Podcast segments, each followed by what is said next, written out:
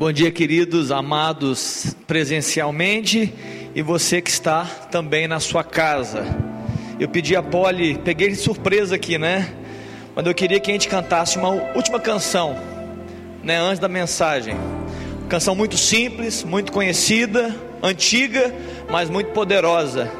Queria que você cantasse com a Polly, com o Ricardo, coroamos ao Senhor Jesus. Amém, queridos? Você pode ficar em pé, sentado, pode ficar à vontade.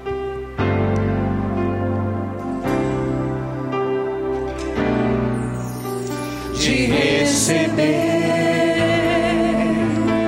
A honra e a glória, a força e o poder. Ao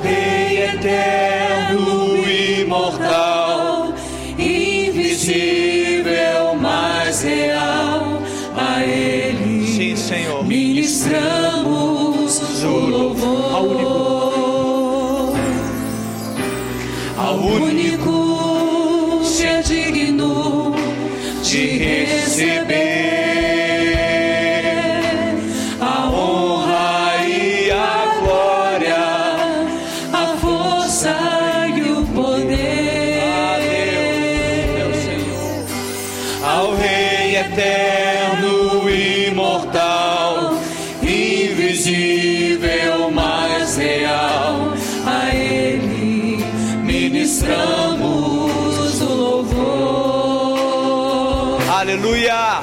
Coroamos a Ti, ó Rei Jesus. Coroamos a Ti, ó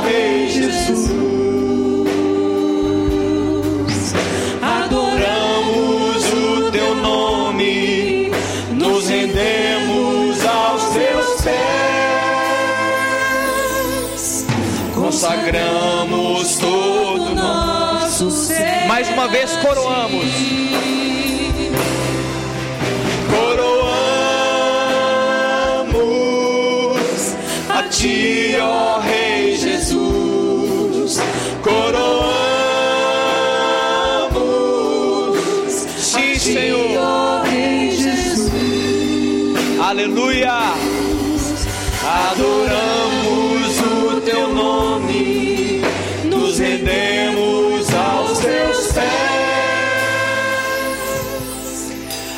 Consagramos todo o nosso ser a Ti. Sim, meu Deus, com essa canção, Jesus, nós estamos consagrando, ó Deus, todo o nosso ser diante do Senhor. Ó Deus, agora que eu vou ministrar essa palavra, Pai, eu estou consagrando o meu ser diante do Senhor. Ó Deus, e que nós que estaremos ouvindo essa palavra, Deus, que todos nós sejamos, ó Deus, atentos à tua palavra. Jesus, nos coloca nesse ambiente, um ambiente de consagração, ó Deus, ao que fala, ao que escuta, ó Deus, ao que está aqui presente, ao que está em casa, e que tudo seja feito, ó Deus, para a glória de Deus Pai, para a glória do Senhor Jesus, para a glória do Espírito Santo, ó Deus, essa é a nossa oração nessa manhã, em nome de Jesus. Amém, querido, amém. Louvado seja Deus, obrigado turma, Poli, desculpa pegar você de surpresa, né? Marcelão tá ali, louvado seja Deus, Wagner, Ricardo, né? Bem, Vanessa, Ricardo tá bonito, né, gente? Vocês viram que ele ficou mais novo? Ô, Ricardo, depois você me dá o endereço da, da onde você comprou essa camisa sua, viu, Aline? Aproveitando, gente, eu estou fazendo 20 anos de casado, né, Aline? Ele, pare... ele ficou o quê? Uns 10 anos mais novo, não ficou, Polly? Não ficou uns 10 anos mais novo com essa camisa? Que, que bênção, viu? Que bênção poder estar aqui com todo mundo. Irmãos, eu falei de casamento, né? Hoje é dia 12 de julho. E mais ou menos 12. 12 foi do, meio dia e meia que nós assinamos ali, ali o negócio? Meio dia e meia, né? Foi antes do almoço.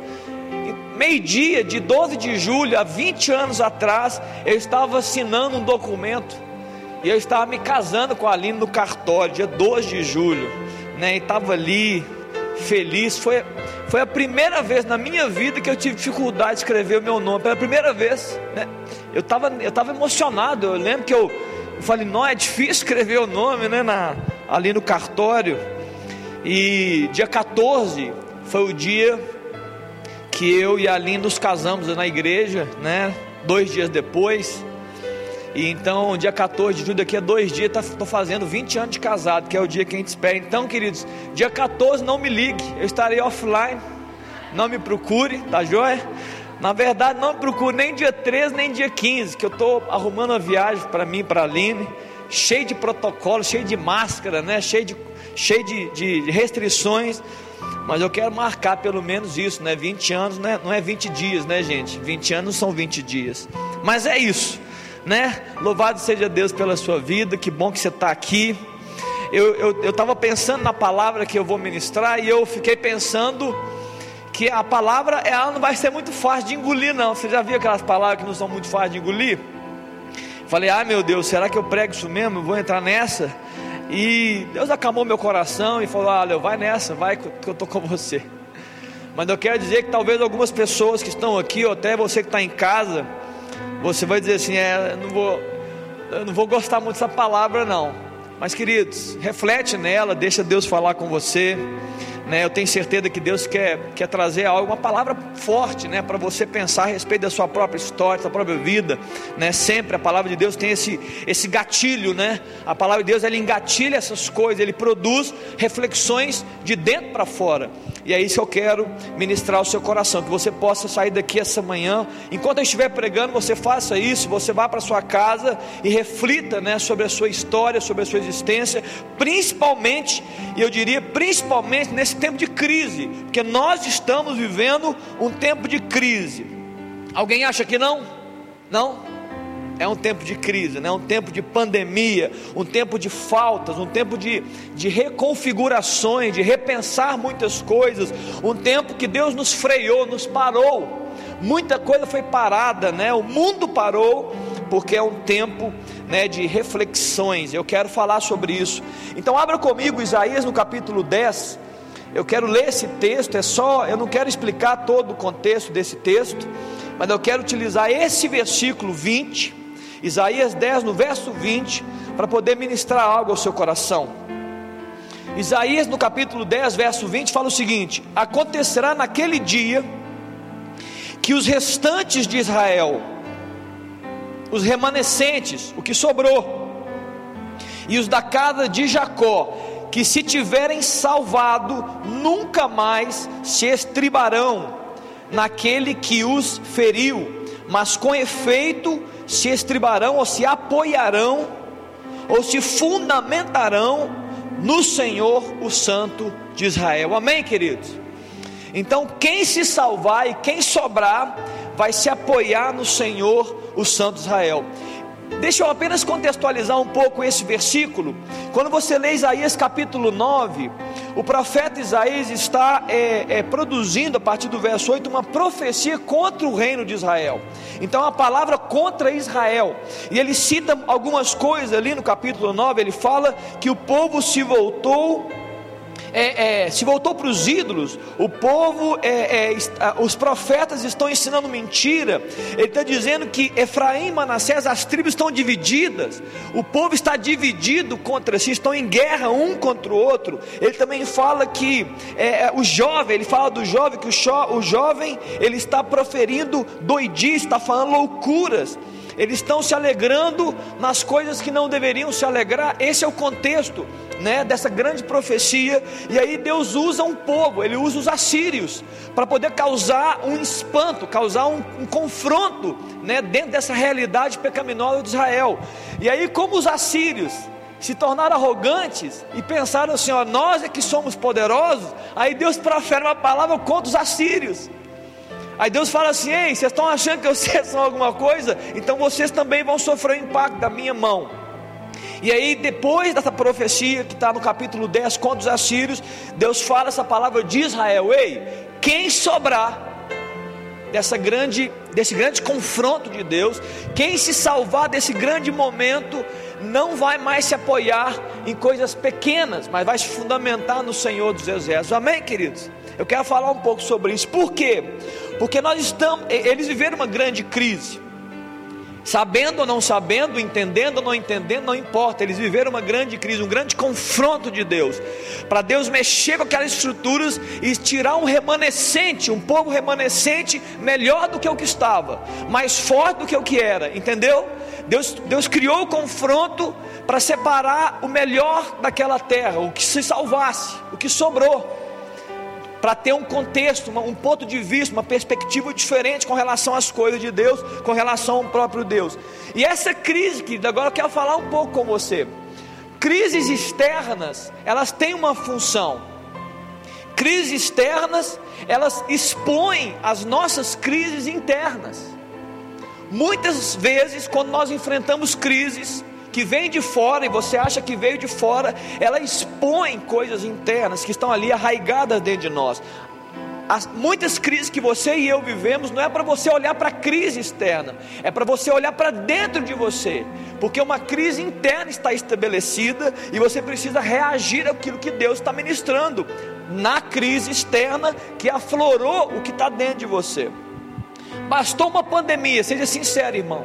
Seja sincero você na sua casa. Bastou uma pandemia para você descobrir que as coisas não estão tão bem assim como você imaginava. Que a sua família não está tão boa assim como você sempre pensou. Que as suas bases ainda não estão muito firmes. Né? Que você não está muito bem fundamentado. Tem muita crise acontecendo dentro das famílias. E as famílias estão culpando a pandemia. Mas na verdade a pandemia só veio para expor o que já existia. Problemas de pais com filhos, irmãos com irmãos, esposa e maridos. É isso. A crise só expôs. Muitas vezes a gente fala, já ouviu alguém falando: olha, quando, quando o dinheiro falta na família, quando, que é uma crise, então é, o amor foge pela janela, né? Quando, é assim que fala, né? Quando a falta de dinheiro entra pela porta, o amor sai. Não, na verdade o amor estava apoiado em alguma coisa muito frágil. E bastou uma crise financeira para a família entrar em crise verdadeira. Na verdade, a crise já existia, ela só estava escondida, entendeu? O machucado já existia, ele só estava ali é, é, nublado, ele estava ali escondido. E a crise, ela produz isso, porque ela nos faz olhar para dentro. E eu te pergunto nessa manhã, irmão: onde está o seu apoio? É, em, em qual rocha você está pisando? Qual, onde está o seu fundamento? Né? Porque esse texto fala que aquele que se sobrar vai ter um fundamento forte. Mas eu pergunto hoje, e por que, que eu quero dizer da crise? Queridos, a crise é muito valiosa, porque se não, se não tivesse acontecido a tempestade no mar, se não houver aquela tempestade no mar, no barquinho, que pegou o barquinho dos discípulos, que Jesus estava dentro, se não houvesse tempestade, os discípulos não iriam ouvir de Jesus, homens de pequena fé. E se não houvesse a tempestade, eles não teriam visto o que eles viram, e eles não teriam ouvido o que eles ouviram de Jesus, e eles certamente não diriam: Quem é este que até o mar e o vento o obedecem? Então é assim, a crise ela tem a sua importância. Se não fosse, queridos, é, é, é, o dinheiro do filho pródigo ter acabado, e a fome ter sido gerada naquele ambiente onde ele estava, se não fosse isso, o filho pródigo não passaria o que passou, e conforme Lucas no capítulo 15, no verso 17, ele não teria caído em si. Esse texto fala que ele buscando se alimentar com as comidas dos porcos e ninguém dando nada para ele, ele a Bíblia fala que ele caiu em si. A crise nos ajuda a cair em nós mesmos. Está me entendendo?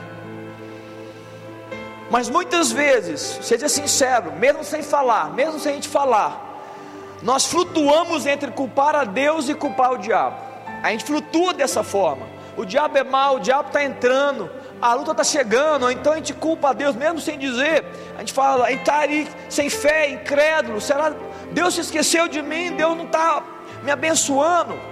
Quando não, você transfere a culpa para o lado. Você culpa o governo, você culpa as estratégias do governo, você culpa os governantes, você culpa a família, você culpa o vizinho, você culpa o esposo, o marido, os filhos.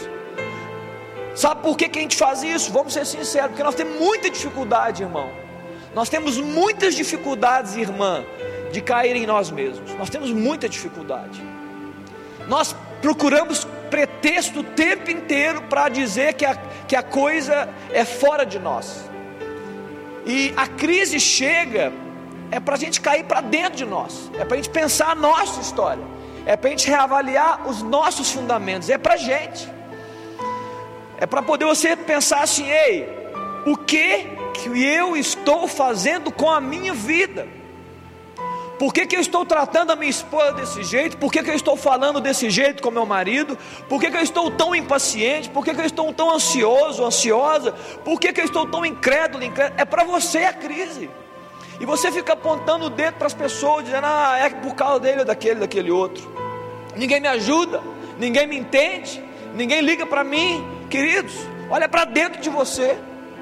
Crise é para isso, é para olhar para dentro. Deus nos parou, parou tudo para a gente poder refletir sobre a nossa própria história. E aí, nesse contexto, quando nós não estamos tendo capacidade de olhar para dentro de nós, e nós fazemos isso diversas vezes, viu, na nossa história, diversas vezes. Deus vem com a sua pedagogia, é, é a pedagogia da crise, é a, é a pedagogia, é o ensino de Deus em meio à crise.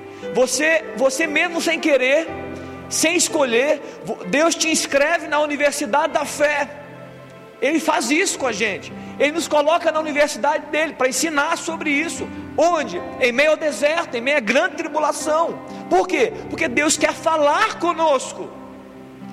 E muitas vezes sem crise, nós ficamos no automático da vida. A gente faz tudo, pá, pum, pá, vai fazendo agenda. Nós estamos tão organizados com tudo, organizados com a história, com a igreja, com a família, organizados. Eu, eu, a hora que eu acordo, a hora que eu durmo, a hora que eu vejo um filme, a hora que eu brigo com alguém, está tudo muito organizado. Deus vem para tudo e Ele desorganiza tudo. Para quê? Para você repensar a sua vida, para você refletir a sua história, para você sair do automático e pensar nele, que eu, na verdade o alvo de Deus te fazer refletir é você refletir nele, é refletir em você para voltar para Ele, seu coração para Ele. A, a, com, com o filho pródigo aconteceu isso, a crise veio forte no coração dele, e se você entende a parábola do filho pródigo, você entende que o pai representa Deus, então, quando você entende que o Pai representa Deus e o Pai representa Deus que sabe tudo e entende tudo, o Pai permitiu que o filho fosse embora, porque o filho teve, tinha desejo de sair e viver uma vida para ele mesmo. E Deus permitiu que ele fosse, mas em algum momento houve fome, queridos. Quem é que, quem é que lançou fome sobre a terra? Quem é que, que manda parar a chuva sobre a terra? Quem é que transforma a terra que era fértil em terra estéril? É Deus. Ele falou assim: Ei, eu vou mandar fome. Por quê? Porque ele queria que seu filho caísse em si. Por que, que o filho tinha que cair em si? Porque ele tinha que começar a dar valor naquilo que ele não estava dando valor. O filho pródigo, ele tinha que começar, é, pela dor e sofrimento, ele tinha que sentir falta daquilo que ele não estava dando falta. Está claro que irmãos? Está entendendo o que eu estou falando aqui nessa manhã? E aí vem a crise, para a gente começar a realinhar os pensamentos, realinhar a nossa mente naquilo que o Senhor né, quer fazer. E ele lembra, na casa do meu pai, foi na crise, ele cai em si, fala, na casa do meu pai, até os trabalhadores estão melhores de vida do que eu, até, o, até os funcionários do meu pai, eles comem melhor do que eles vivem melhor do que eu. E aí ele fala: Meu Deus, o que, que eu fui fazer da minha vida? Como é que eu escolhi esse caminho de morte? Por que, que eu estou andando aqui e passando fome, sendo que na casa do meu pai tem fartura? E ele fala: Vou voltar para a casa do meu pai. E olha que legal, o pai está sempre de braços abertos para o filho. O pai não estava com o dedo apontado dizendo: Eu te disse, eu falei que você ia se dar mal. Não, o pai está dizendo: Você voltou arrependido, então a casa é sua. Você voltou para o lugar que você nunca deveria ter saído. Então Deus está sempre fazendo isso conosco, construindo um ambiente de crise para a gente voltar ao lugar que a gente nunca deveria ter saído, ou a entrar no ambiente que a gente deve, deveria estar, né? Segundo esse grande contexto de Deus. Há uma palavra que está sendo dita hoje em dia, é, que é o novo normal. Quem já ouviu essa palavra? O novo normal. Você já ouviu? Aí atrás não? Levanta a mão que eu quero ver. O novo normal está em inglês, está em português. O mundo está entendendo que esse tempo de pandemia vai nos vai gerar uma consequência no mundo, que é o novo normal. é, novas práticas, novas adaptações, é, estão pensando em mudar a forma é, é, de, de, das negociações comerciais, estão pensando em mudar os governos, a forma de comunicação entre as nações, porque eles viram que está tá vivendo cada um por si e precisa centralizar, e eles estão construindo isso como novo normal. Eu pergunto para você, querida, agora deixa, se a igreja não for profética, ninguém mais será profético. Será que, eu fiquei pensando sobre isso, será que Deus também não está chamando a igreja para um novo normal? Eu fiquei pensando sobre isso. Será que Deus está usando a pandemia só para falar com os homens? Com o mundo, com a sociedade? Eu não creio assim. Eu creio que Deus, primeiro, em tudo que Ele faz, Ele quer falar com o corpo dele, com a igreja dele, com os filhos e filhas dele, primeiro. Ele fala, ele fala com o mundo por consequência, mas a causa da existência é falar com a, com, a igreja, com o corpo, é fazer o corpo reagir. Então eu estou acreditando, querido, sinceramente, estou sendo aqui profético também, a, assumo essa, esse desafio, que nós estamos vivendo um tempo que Deus está chacoalhando a gente para o novo normal, o novo normal bíblico, o novo normal de Deus para a igreja. Aí você fala assim, Léo, Deus quer fazer algo novo, Ele quer, Ele quer, é algo novo que nós nunca vivemos? Não, eu acredito que é algo novo que nós deixamos de viver, que é algo novo para muitas vezes para nós, nós deixamos de viver. É um retorno ao que deveria ser sempre normal, retorno para o normal de Deus, para o seu corpo, para a sua igreja, um retorno à essência da palavra, um retorno a uma fé não fingida, um retorno a, a uma admiração ingênua de uma criança com relação ao Pai. A Bíblia fala: se vocês não forem criança, essa admiração ingênua, essa entrega real e verdadeira para o Pai, você não vai poder ver o reino. A ausência, esse novo normal vai tirar nossas máscaras. Nós estamos de máscaras aqui. E eu me pergunto: será que nós estamos de máscaras? Ou nós somente agora? Ou nós estamos já de máscaras há muito tempo? Vivendo uma vida cheia de máscaras. Será que nós estamos de máscaras ou nós sempre estivemos de máscaras? Será que já não usamos, usávamos máscara, vivia cada um para si, e a gente não era quem a gente deveria ser, a gente não era transparente, não falava a verdade? Será que a gente apenas não sabia e Deus falou: Eu vou colocar máscara em todo mundo, para que eles comecem a refletir que talvez nós estejamos vivendo de máscaras há muitos anos.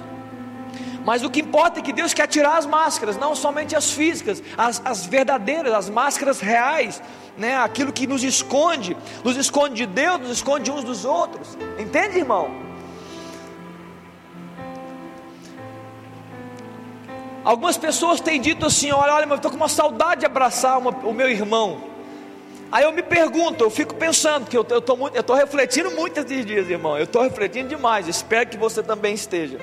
A minha pergunta é: nós estamos com saudade de, de, de tocar as pessoas ou nós estamos com saudade apenas de esbarrar nas pessoas? Pastor, há uma diferença? Claro que há uma diferença. A Polly citou a mulher do fluxo de sangue. Aquela mulher, ela, ela com sua fé e com toda a sua entrega naquele ambiente, ela toca Jesus e Jesus pergunta: Quem me tocou? Mas os discípulos não entenderam a pergunta e disseram: Jesus, não dá para saber, porque é uma multidão que está aqui ao seu redor, está todo mundo te tocando. Ele falou: Não, não, é, tem alguém que me tocou de forma diferente, o resto está só esbarrando em mim. Mas aquele que me tocou, aquela que me tocou, de mim saiu virtude. Então, quando a gente esbarra um no outro, não gera virtude de um para com os outros. Aí você pode perguntar, mas pastor, isso não tem a ver com Deus só? Não, não, claro que não tem a ver só com Deus. Quando nós nos esbarramos, nós apenas nos esbarramos, mas quando nós tocamos uns aos outros, o Espírito flui de um para com o outro, do outro para com um. É isso. Claro que é assim que funciona. Jesus ele fala em diversos textos, o apóstolo Paulo fala, é o auxílio de toda junta, cooperando para a edificação do outro. Então, se a gente viver uma igreja só de esbarrar um no outro, não vem virtude de Deus da minha vida para a sua e nem da sua para a minha vida. Está claro, irmão? Você está entendendo? Então nós temos que parar de esbarrar. Nós temos que começar a verdadeiramente nos tocar. Será que Deus está chamando para isso? Trazendo essa sede. Olha, estou com tanta vontade de poder abraçar e agarrar alguém, é, mas não, não só esbarre. Vamos começar a tocar verdadeiramente um na vida do outro, a olhar no olho, a, a ser transparente, a falar as verdades, né, a ser conselheiro, a ouvir com coração leve, não com coração de crítica, com, né, louco para culpar e criticar o irmão. Será que Deus está construindo esse ambiente? Eu fico pensando muito, é uma crise.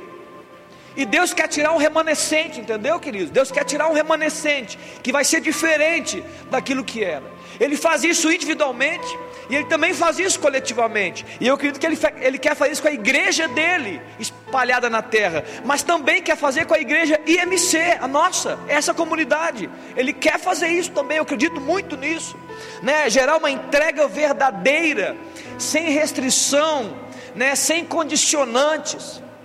Uma pergunta que eu sempre faço para mim, eu não sei se você faz ela para você, mas eu sempre faço.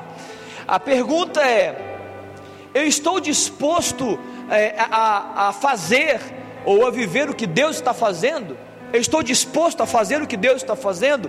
Eu estou disposto a viver o que Deus está é, é, vivendo ou projetando? Eu fico perguntando, por quê? Porque, queridos, uma coisa eu faço, eu não quero, eu não quero perder de vista a vontade de Deus, eu não quero perder de vista o que Deus está fazendo. Eu não quero ser pego desapercebido ou distraído na minha vida ou na minha obra. E Jesus está fazendo algo e eu estou ali fazendo outra coisa que Deus não me mandou fazer, entende? Então eu sempre estou perguntando, Deus, olha, eu sou um colaborador, eu quero, eu quero colaborar com o que o Senhor está fazendo.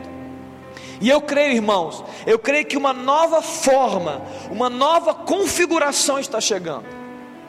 Essa pandemia vai produzir uma nova configuração em vários aspectos, no mundo também. Mas, queridos, muito mais do que no mundo, eu estou preocupado com essa nova configuração da igreja do comportamento da igreja em relação a ela mesma, em relação ao mundo. E olha que interessante, nessa nova configuração, Deus vai convocar a igreja dele, o corpo dele, para fazer o que? Não mais o que a igreja quer, mas o que é necessário fazer. O que é preciso fazer, dentro do que, pastor? Dentro desse grande contexto da segunda volta de Cristo. Deus vai chamar a igreja, o corpo dele, para se realinhar a esse grande contexto de segunda volta. Aí alguém pode falar assim, mas pastor, quando é que vai voltar? Não importa quando, irmão, mas nós estamos vivendo o contexto. Uma pandemia como essa é para alertar a igreja, para viver esse grande contexto segunda volta. Você pode até não crer, você pode não, não acredito, não acho, mas nós somos chamados para vivermos como se Ele estivesse batendo a porta. Eu falei isso aqui numa ministração que eu dei né, nesses domingos, que os discípulos de Jesus, eles viviam como se aguardando que Jesus estivesse voltando já. E possivelmente fizeram o que fizeram, e tinham um caráter como que tinham, e uma entrega como as que, eles tinham, e a obra que eles realizaram, porque eles estavam dizendo: olha, vamos preparar, porque Jesus está batendo a porta, ele pode voltar a qualquer instante. E nós precisamos viver esse grande contexto. Por quê? Esse contexto esse é, é essencial para a noiva, porque se a noiva não acha que o noivo, que, ou acha que o noivo vai demorar muito, ou está muito longe dele chegar, ela pode cair em erros e equívocos comportamentais. Tá claro? Eu vou repetir isso aqui. Se a igreja quer a noiva, se ela, se ela, é, é, ela, ela não, ela acha que o noivo vai demorar muito, que ele está longe para voltar, ela pode cair em equívocos comportamentais. Pastor, que tipo de equívoco uma noiva pode? Você conhece a história da noiva do noivo bíblica, né? Para quem não conhece, deixa eu só explicar rapidamente. Esse contexto bíblico, né, de noiva e noiva, é que os pais decidiam, vai haver um casamento. Havia um compromisso firmado dos pais entre a filha e o filho. Só que não era uma cidade grande, muitas vezes como era aqui, eram aldeias, eram tribos, eram distâncias. E eles só marcavam: olha, vai acontecer o casamento, então a sua, sua filha está separada para o meu filho, o meu filho está separado para o seu filho, ela é noiva e ele é noivo, ponto final. E em breve nós faremos o casamento, em breve nós vamos unir as famílias. Só que não tinha uma data certa, gente, não era avião, não era metrô existia uma conspiração, né? existia uma configuração, e eles um dia se reuniam e festejavam sete dias e a noiva. Só que depois que a noiva estava encomendada, ela ficava ali se adornando, se perfumando, ela ficava esperando o noivo. Será que ele vem hoje? Será que o noivo chega semana que vem? Ô pai, mãe, será que eles vão chegar? Não tinha, não tinha telégrafo, gente, não tinha nada disso, então ela ficava ali na expectativa. E é isso que acontece quando a noiva não está. A noiva pode ficar distraída se ela não tem expectativa.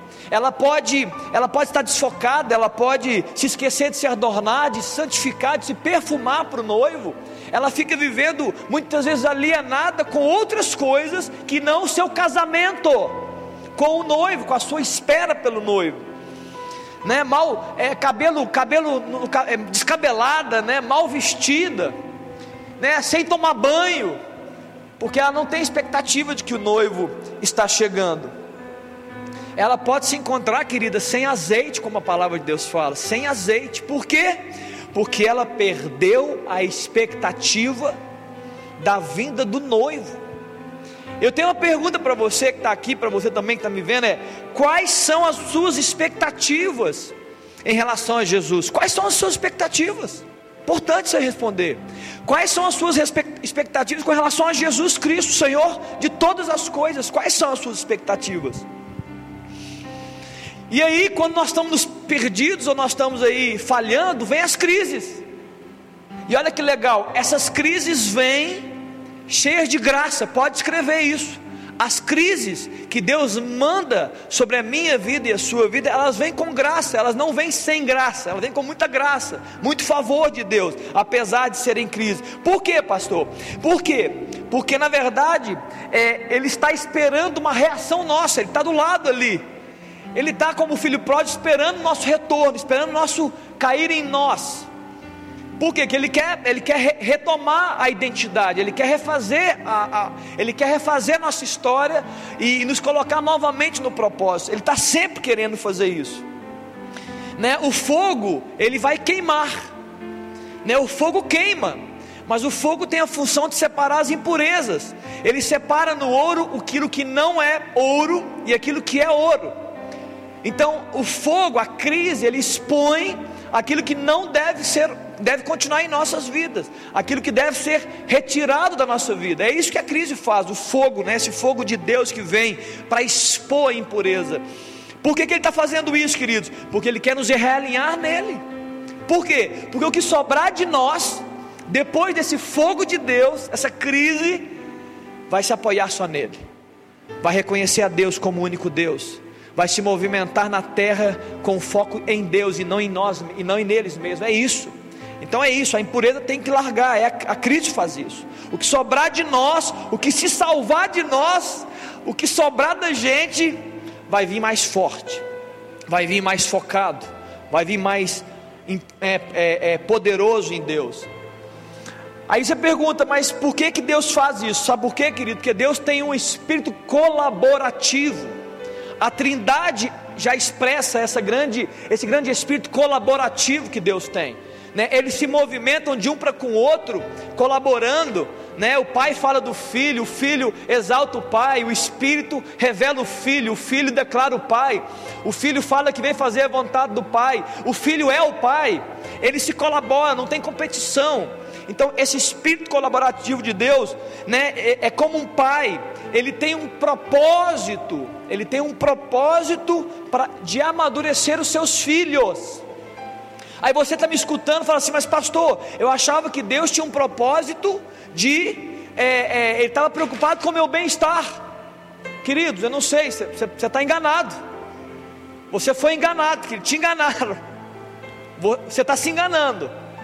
Deus tem muito menos é, preocupação com o seu bem-estar e muito mais preocupação com seu aperfeiçoamento, com seu amadurecimento. Tá claro, irmão? Eu vou repetir isso aqui porque isso aqui é, é pesado, né?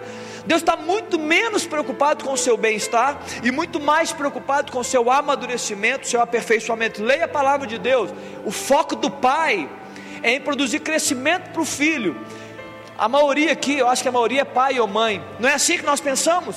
Mesmo limitados como nós somos, nós não queremos ver o nosso filho crescendo, o nosso filho comendo sozinho, tomando banho sozinho, a ele estudando sozinho. Não é isso que nós queremos fazer? Nós queremos que os nossos filhos cresçam. Deus também quer que seus filhos cresçam. Aí por que, pastor? Porque Deus quer o que, queridos? No final das contas, Ele quer empoderar você.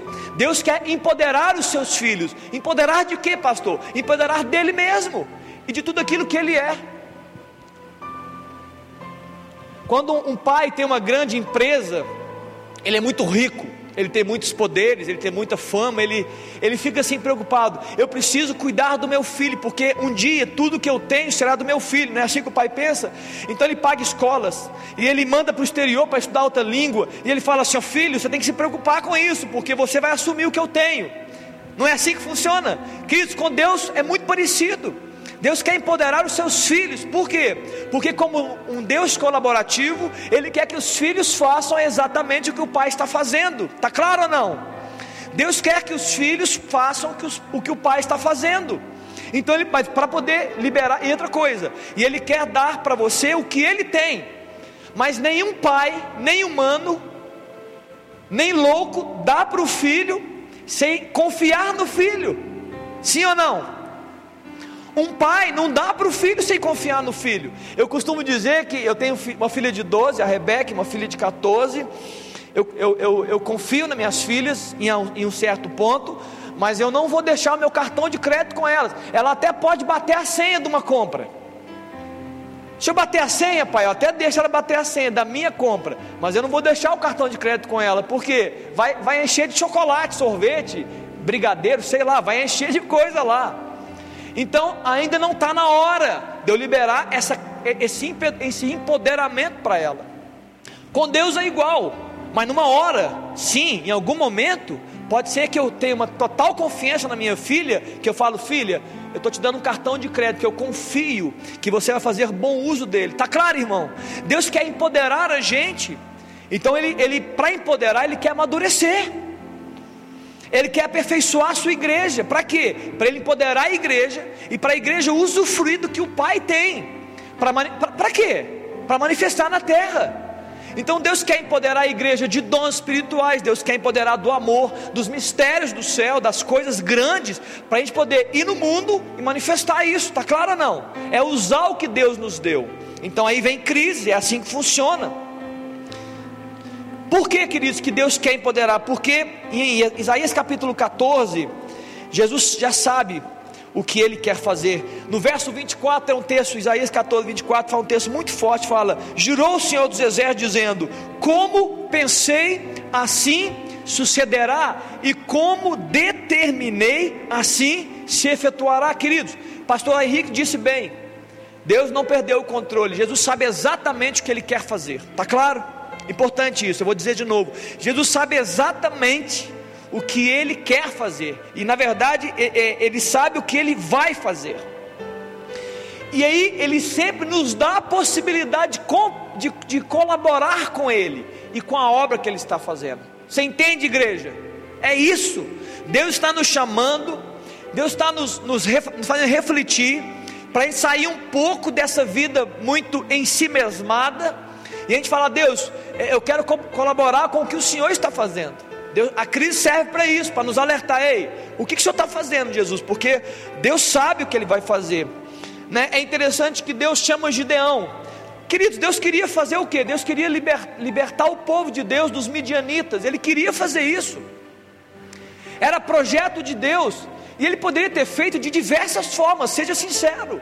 Deus podia falar assim: olha, fogo do céu, bum, acabava com os meus Ele falou: não, não, não. Eu quero que alguém venha fazer a obra. Então Deus usa sempre alguém para fazer a obra, Ele está sempre chamando e convocando pessoas. Ele chama Gideão, e eu vou ser rápido. Gideão fala: Não sou nada, eu sou pequeno, eu não dou conta, eu sou mais fraco.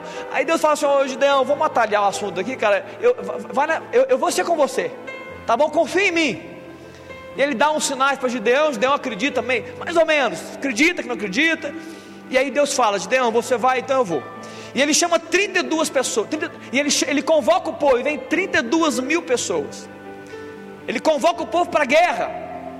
Ele convoca o povo para sair de uma posição e entrar numa outra. Ele convoca o povo assim: olha, quem quer me ajudar a libertar o povo? E aí 32 pessoas vêm.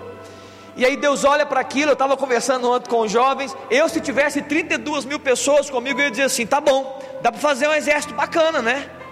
Não é verdade, Marcelo? 32 mil pessoas, a gente pode dividir aqui, um pouquinho para lá, um pouquinho para cá, alguns atiram, outros, outros são arco e flecha, na espada, na pá, sei lá que vai, no braço, alguns vêm pelo lado direito. Deus fala assim: não, não, não. Aqui pode, pode provar o povo, porque tem muito medroso, tem muito covarde no nosso meio.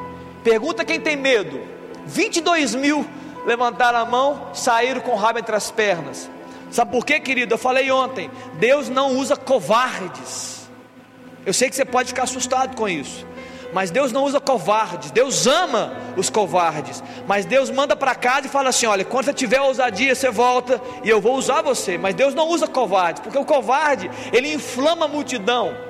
Bastaram dez covardes quando for espiar a terra para inflamar toda uma multidão com relação à terra prometida. Tá claro, irmão?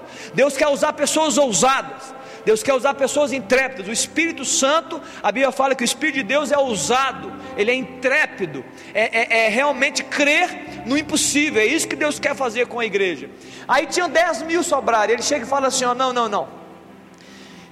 A vitória está garantida, Gideão vai acontecer, não é por causa de você, é porque eu vou dar a vitória. Entende como é que funciona a pedagogia de Deus? Eu vou dar. Só que se forem 10 mil, e, e quando vencerem, porque vão vencer, eles vão achar que são deles a vitória. Então é o seguinte: ó, manda o pessoal beber água, e eles vão beber água, e aí ele observa, e aqueles que pegaram a água, né, e, e com a concha das mãos e levaram até a boca, ou seja, não estavam perdidos naquela água, estavam, né, atentos, né?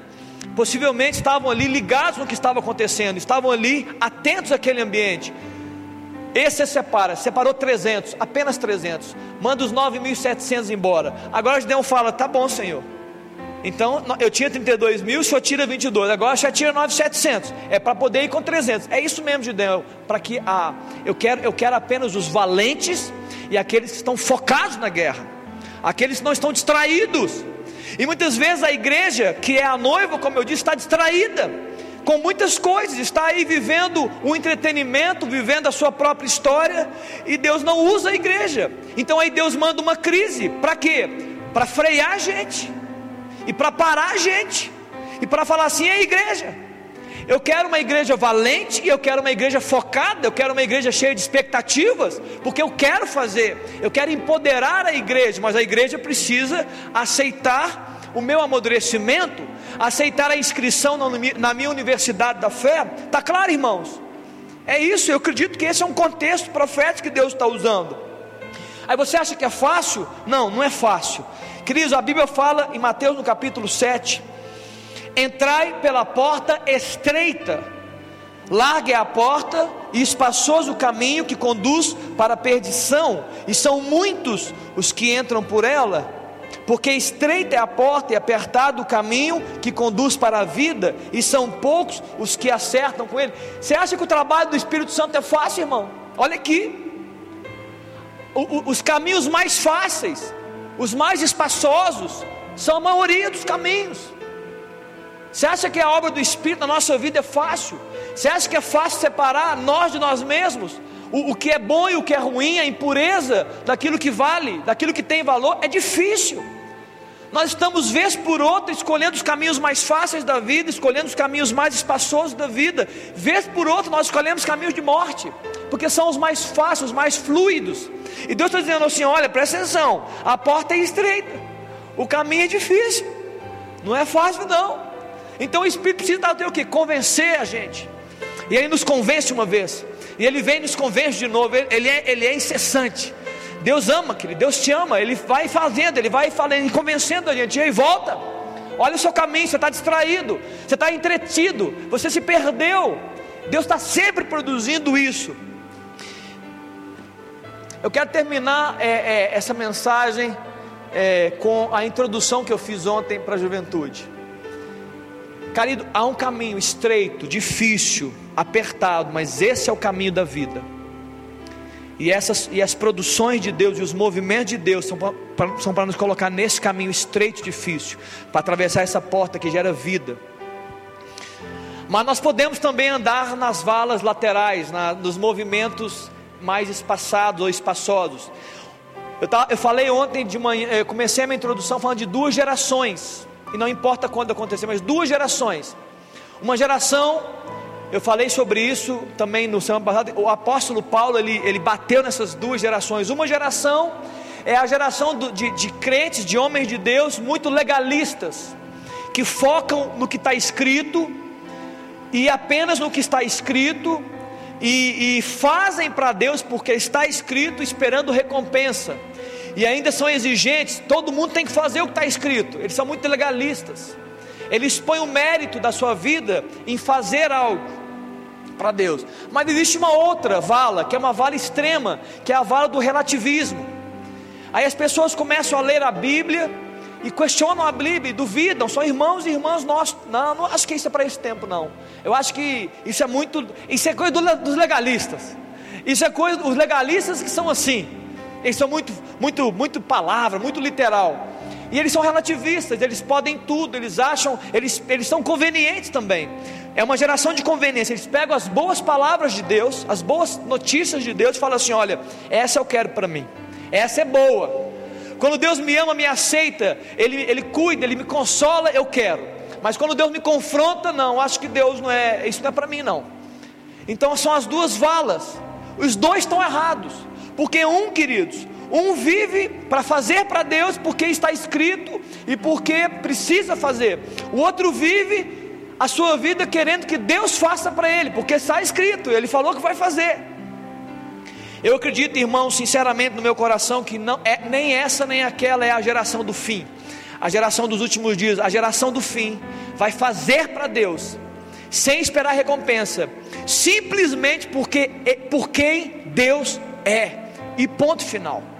A geração do fim não vai esperar recompensa, não vai ficar buscando é, é, é, a, a, a recompensa para si. Eu faço porque eu quero a recompensa, Deus faz e me dá recompensa. A geração vai dizer assim: ó, eu vou fazer para Ele por quem Ele é. Por quê, queridos? Porque vai encontrar a verdadeira recompensa em Jesus Cristo. Vai dizer assim: ó, é, a Jesus me basta. Eu não preciso de nada que o mundo oferece, Jesus me basta. E essa geração, quando chegar nesse contexto, irmão, vai gritar por Jesus. Essa geração vai gritar: Maranata, vem Jesus. Essa geração vai dizer: Jesus, pode entrar, porque nós não aguentamos mais esse mundo. E a expectativa vai ser tão grande dessa geração que Jesus vai falar assim: então eu vou, eu vou lá porque a minha noiva está me esperando. Tá claro, irmão? A minha noiva está me esperando. Eu queria orar com você nessa manhã. Eu não sei se você entendeu tudo que eu falei, eu sei que eu falei muitas coisas, irmãos. Talvez você esteja em crise, vivendo aí na sua vida, na sua casa. Talvez você está na sua casa vivendo crises, queridos. Crises externas, elas simplesmente promovem, elas, elas, elas expõem as crises internas que já existem. E por que, que Deus faz isso? Lembre-se, não é porque Deus quer matar você, Deus quer, Deus quer tirar você dessas impurezas, das coisas que você apoiava e que não deveria apoiar, das coisas que você é, colocava sua fé que você não deveria colocar. Deus quer tirar um remanescente, Deus quer tirar o melhor de você, tá claro? Por quê, pastor? Porque Deus ama os seus filhos e Ele quer empoderar os seus filhos. Por que, que Deus quer empoderar os seus filhos? Porque Ele é um ser colaborativo e aquilo que Ele está fazendo, Ele quer convidar a sua igreja para fazer também. Então você está vivendo a vida para você e dizendo: ó, eu vivo a vida para mim e Deus que me abençoe. Não, querido, isso nunca foi igreja. Isso nunca foi igreja, isso nunca foi corpo, isso nunca foi família de Deus. Deus está dizendo: eu quero fazer algo, eu quero chamar os meus filhos para fazer, e eu vou dar recursos para meus filhos, ok, queridos? Não, então não, não faça para Deus, porque somente está escrito para receber uma recompensa. E não viva a sua vida só para você, porque Deus é bom e Ele te ama e Ele consola você, queridos. Vai reto no caminho difícil, caminho estreito. É fazer para Deus por quem Ele é, porque você ama, porque você o busca, porque você o deseja, porque você quer exaltá-lo e glorificá-lo com a sua vida, independente da recompensa. Amém, queridos? Fique de pé aqui, você que está aqui comigo, quero orar agora por você. E você que está em casa também, ora comigo que Deus possa falar ao nosso coração. Eu disse que a palavra não era muito fácil, mas eu estou acreditando que essa palavra pode libertar você. Essa palavra pode libertar você de você mesmo, de olhar, de parar de olhar para o lado e olhar para dentro. Né? A, a, o meu propósito aqui com essa palavra é que você caia em si.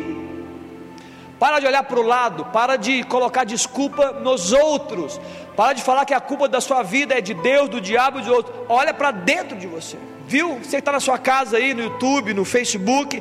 É, o meu propósito é que você olhe para dentro de você, você reavalie a sua vida e você responda essa pergunta: o que você está fazendo com a sua vida? É isso eu quero que você responda quando eu trouxe essa palavra. Por quê? Porque se você aceitar o fogo e a crise, o que sobrar de você vai ser mais forte, vai ser valente o que sobrar de você não vai estar distraído, o que, o que sobrar de você vai estar focado, com, cheio de expectativa no que Deus está fazendo e ainda vai fazer. Vamos orar, Pai, obrigado nessa manhã, Jesus. Ó Deus, porque nós estamos vivendo uma crise. Ó Deus, muitas casas estão sendo assoladas por crises, crises de todas, todos os aspectos, crises materiais, falta de comida, falta é, é, de, de dinheiro, ó Deus, crises emocionais, ansiedades, ó Deus, frustrações, desentendimentos, ó Deus, inimizades aflorando nas famílias, nas casas, nas empresas, ó Deus, crises também espirituais, esfriamento espiritual, na verdade, está só exposto o que já existia, né? É, é, insensibilidade da voz do Senhor, ó Deus, tantas crises estão nos assolando, ó Deus, como como foi falado aqui essa manhã, Deus, a crise que chega não é para matar o teu povo, ó Deus, mas é para libertar o seu povo, ó Deus, é para tirar o remanescente, ó Deus, é para expor a impureza e para lançar fora a impureza, é para é tirar o pior de nós e nos colocar numa posição de, de nos apoiar com toda fidelidade e fé somente na pessoa do Senhor Jesus não mais nos apoiando em coisas, não mais nos apoiando em situações ou circunstâncias da vida, mas nos apoiando numa pessoa que é o Senhor dos Exércitos, Senhor Jesus Cristo. Então, Deus, abre nossos olhos, Pai.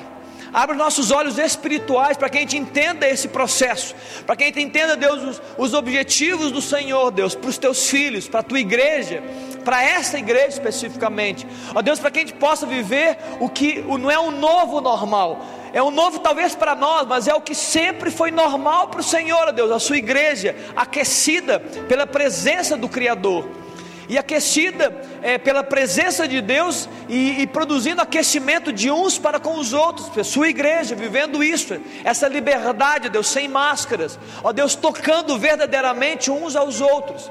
Ó Deus, nos dá esse entendimento, Deus, nos leva a essa reflexão, nos ajuda nesse processo difícil de cair em nós mesmos, ó Pai de cair em nós mesmos, ó Deus, de reavaliar nossa própria história e de responder essas perguntas difíceis que o Senhor está nos fazendo. O que, que nós estamos fazendo? Por que, que nós estamos fazendo? Por que, que nós estamos murmurando? Por que, que nós estamos ansiosos? Por quê? Ó Deus, que o Teu Espírito dê graça, ó Deus, e nos ajude a construir respostas. Ó Deus, que o Senhor, na verdade, seja essa resposta, Pai. Que o Senhor adentre as famílias, que o Senhor, ó Deus, adentre as casas, que o Teu Espírito, ó Deus, varra os corações e produza, Deus, tira a poeira, tira, Deus, a impureza e produza essa verdade, ó Deus, que é imutável. Que o homem, ó Deus, só encontrará sentido de vida nos Criador, no Senhor Jesus. Ó Deus, que essa seja a nossa realidade, ó Deus, que esse seja o nosso entendimento, que isso, isso Deus possa, ó Deus, que esse confronto produza essa grande verdade no coração dos pais, dos maridos, da esposa, dos filhos, da mãe, das casas.